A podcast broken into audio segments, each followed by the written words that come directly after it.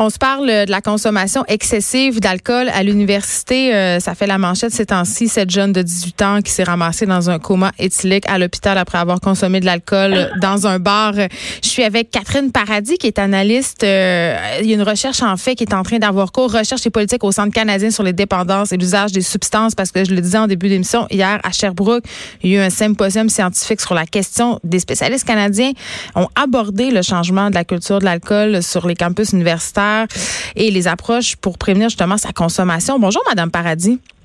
Bonjour. Écoutez, ça fait quand même plusieurs années là, que la consommation d'alcool chez les jeunes, dans les universités euh, en particulier, défraie la manchette. C'est un sujet dont on parle beaucoup. Ça semble pas nécessairement changer euh, ni varier. Et là, euh, évidemment, au symposium, vous allez vous poser la question. Il va y avoir une grande étude qui va être publiée dans deux mois. Mais en ce moment, est-ce qu'il y a un changement de culture en, ce qui concerne l'alcool? On, on est-il à la même place qu'avant? C'est-tu vraiment ça qui se passe?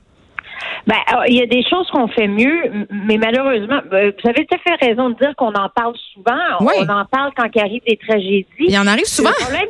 ben, oui, puis le problème, c'est que même si on en parle souvent, on fait rarement quelque chose. C'est une problématique qui a été cruellement négligée euh, au cours des dernières années au profit euh, de d'autres problématiques, que ce soit de santé mentale, de violence sexuelle. Mm. Bon, on, vient de passer à travers euh, la légalisation du cannabis, mais voilà. Puis l'alcool, malheureusement, il accorde pas l'attention que ça mérite parce que c'est vraiment une problématique sérieuse chez nous. Mais on banalise, on banalise l'alcool, je crois socialement. C'est pas juste chez les jeunes. La consommation d'alcool, j'en parle souvent, euh, est érigé un peu en mode de vie. On est très épicurien. Hein. On a des émissions de cuisine où on boit du vin.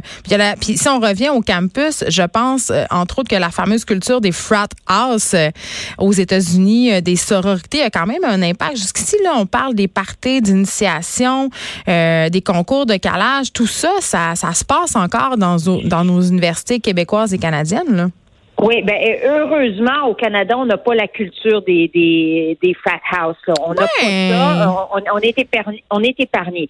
Euh, c'est vrai qu'il y a toujours des des, des rentrées universitaires, euh, des semaines d'orientation. Ça aussi, je dois dire qu'on fait beaucoup mieux là, que qu'il y a 25 ans. Euh, les universités maintenant euh, s'assurent que les choses se passent beaucoup mieux que dans le passé. On a mis en, en, place des initiatives, des stratégies pour qu'il y ait des activités sans alcool, pour que ceux qui ne veulent pas boire euh, se sentent tout à fait intégrés, euh, même s'ils prennent d'autres choses que de l'alcool. Donc, on fait mieux. Ce qui demeure, malgré tout, c'est qu'il y a encore une proportion importante de jeunes qui, de manière épisodique, c'est pas que la fraise, là, vraiment sérieusement, euh, c'est ça qui se passe. On, a un, un plus grand nombre de jeunes qui, qui ne boivent pas, mais ceux qui boivent, boivent beaucoup en très grande quantité avec des conséquences parfois très graves, comme ce qui s'est passé euh, cette semaine, là, hier, en fait, avec cette jeune fille de 18 ans qui s'est ramassée euh, aux urgences avec un coma éthylique. Ben oui, puis c'est ça, parce que là, euh, vous parliez évidemment, c'est vrai qu'il y a des études qui disent que les milléniaux boivent moins que les autres générations. Ça, on le voit, là, les mocktails n'ont jamais été aussi populaires. Il y a même des établissements mm-hmm. qui ouvrent. Euh, par contre, je trouve que ce que vous dites, c'est intéressant. Peut-être que quand les jeunes boivent, ils le font avec excès. Ben oui, ils le font avec excès. L'an dernier, on a travaillé avec l'Institut national de santé publique. Chez les 12 à 24 ans euh, au, Québec, c'est 49 jeunes par semaine qui se ramassent aux urgences avec une intoxication aiguë à l'alcool. La jeune fille à qui c'est arrivé cette semaine, là, elle n'est pas seule. C'est 7 par jour au Québec chez les 12 à 24 ans. Si on prend uniquement les mineurs, les 12 à 17 ans, c'est 10 par semaine. C'est énorme. Mais oui, c'est énorme, c'est énorme. Ça n'a pas de bon sens. Puis là, on parle vraiment des, des, des, des cas extrêmes. Mais hier, euh, nous avions donc ce, ce, symposium du partenariat en éducation euh, postsecondaire pour les méfaits de l'alcool qui s'est réuni à Sherbrooke. Et, et euh, un aspect qui a été abordé souvent aussi, dont on parle moins souvent, c'est les répercussions de la consommation excessive de l'alcool sur les autres étudiants. Parce que hmm. c'est sûr que quand on se pacte, ben oui, on court le risque de vomir, d'avoir des pertes de mémoire et dans les cas extrêmes de se ramasser aux urgences. Mais il y a aussi des étudiants qui subissent tout ça. Tu sais, quand on est en résidence, puis que la chambre d'à côté, ça fait tout le temps le party, puis que ça vomit, euh, ben ça nous empêche de dormir, ça nous empêche d'étudier. Puis il y a aussi évidemment les gens qui sont euh, victimes euh, des, des, des quand quand on boit trop, parfois on dit des choses qu'on regrette, on pose des gestes qu'on regrette. Là, on fait ben, allusion au mouvement MeToo un peu? Ben, on fait allusion au mouvement MeToo, mais sans aller jusqu'au MeToo. Je veux dire, euh, euh, quand on, on, a tous déjà vu euh, des gars qui boivent trop puis qui décident de, de, de devenir un peu plus violents un envers l'autre, hmm. c'est des choses dont on parle moins. On a, on a comme accepté ça. Ben oui, il y avait bu, on avait bu, fait que c'est correct que je subisse les conséquences de ça. Tu sais, dans le tabac, ça fait longtemps qu'on parle des effets de la fumée secondaire. Dans l'alcool, on n'en parle pas. Dans le jeu, quand les, les, les spécialistes qui s'occupent du gambling parle beaucoup des méfaits sur les autres, sur la famille, sur les proches. En alcool, on n'a jamais fait ça. Mais là, on commence à le faire. Euh, il va y avoir notamment Santé Canada qui va euh, débuter en novembre une grande enquête sur tous les campus euh, qui, souhaitent participer à l'enquête au Canada, là, où il va y avoir des questions sur l'alcool, les drogues. Mais dans la section sur l'alcool, on va poser beaucoup de questions sur ces méfaits-là. Les méfaits qui, qui, que la consommation d'alcool euh, a sur les autres. Puis ça, je pense que ça va être une bonne manière d'apporter euh, un éclairage nouveau sur la problématique parce que encore hier au symposium, il y avait beaucoup d'étudiants et ce qu'ils nous ont dit, c'est comment c'est important pour eux, euh, leurs amis, les gens qui sont proches, ils, sont vraiment dans cette mouvance-là de prendre soin de l'autre. Ben alors, si tu veux prendre soin de l'autre, peut-être que l'étape numéro un, c'est de boire un petit peu moins aussi. Ben oui, c'est ça, parce que là, Santé Canada, évidemment, euh, va monitorer la chose aux deux ans. Pourquoi aux deux ans? Ben, c'est comme toutes les grandes enquêtes de surveillance que Santé Canada mène. Ils emmènent sur le tabac et sur l'alcool dans la population générale. Il y en a sur la santé euh, des indicateurs dans, dans, dans, les communautés. Et, euh, et là, ils vont le faire pour les comportements liés à l'alcool et les drogues sur les campus, dans les institutions postsecondaire, donc cégep, college, université.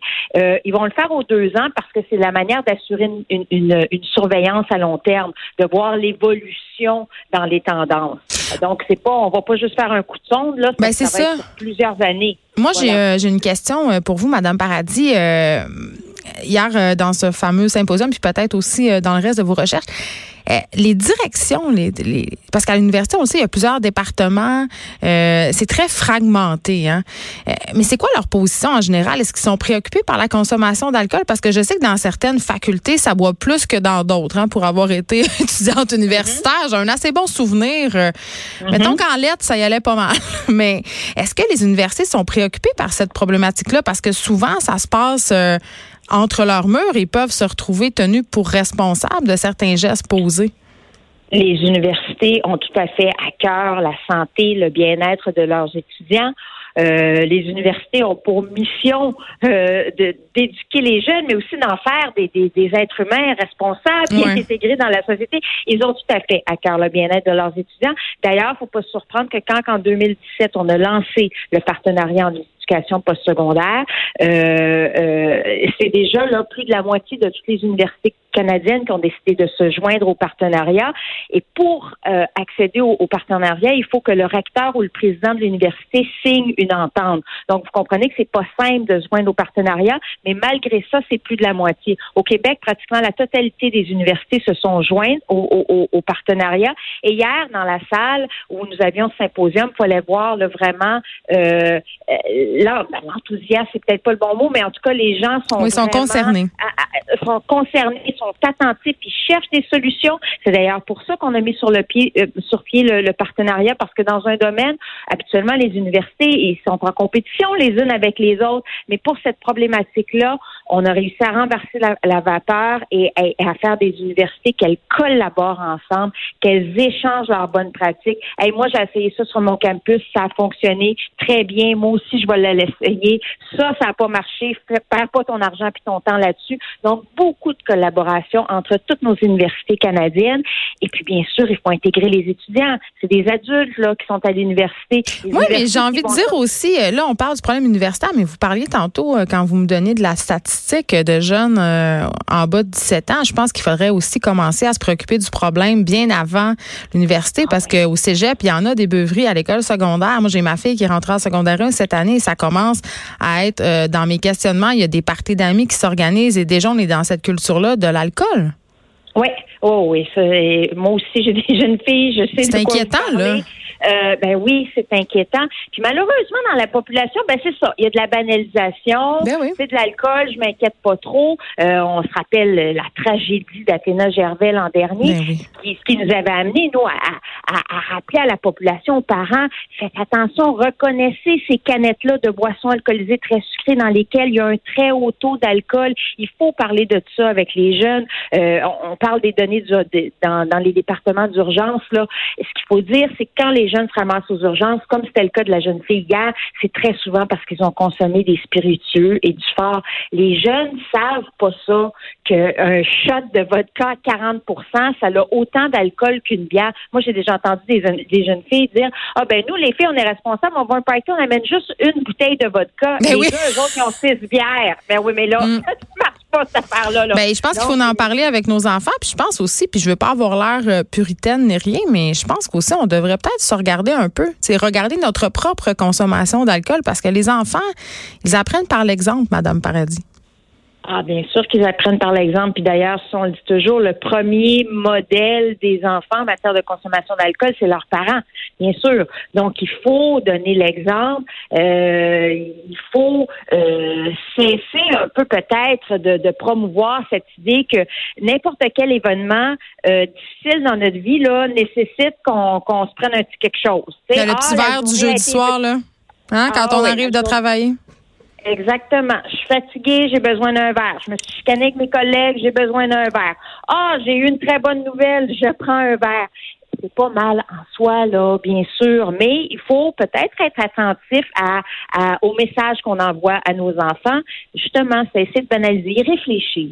Ben, c'est ça. Euh, merci beaucoup, euh, Madame Catherine Paradis. J'en profite pour souligner qu'en ce moment, on est en plein octobre. Donc, c'est peut-être le temps de se sensibiliser aux dépendances en général, mais à notre dépendance euh, à l'alcool en particulier. Je rappelle que vous êtes analyste principale recherche et politique au Centre canadien sur les dépendances et l'usage des substances. Merci de nous avoir parlé. Merci beaucoup. Bon après-midi. Vous aussi.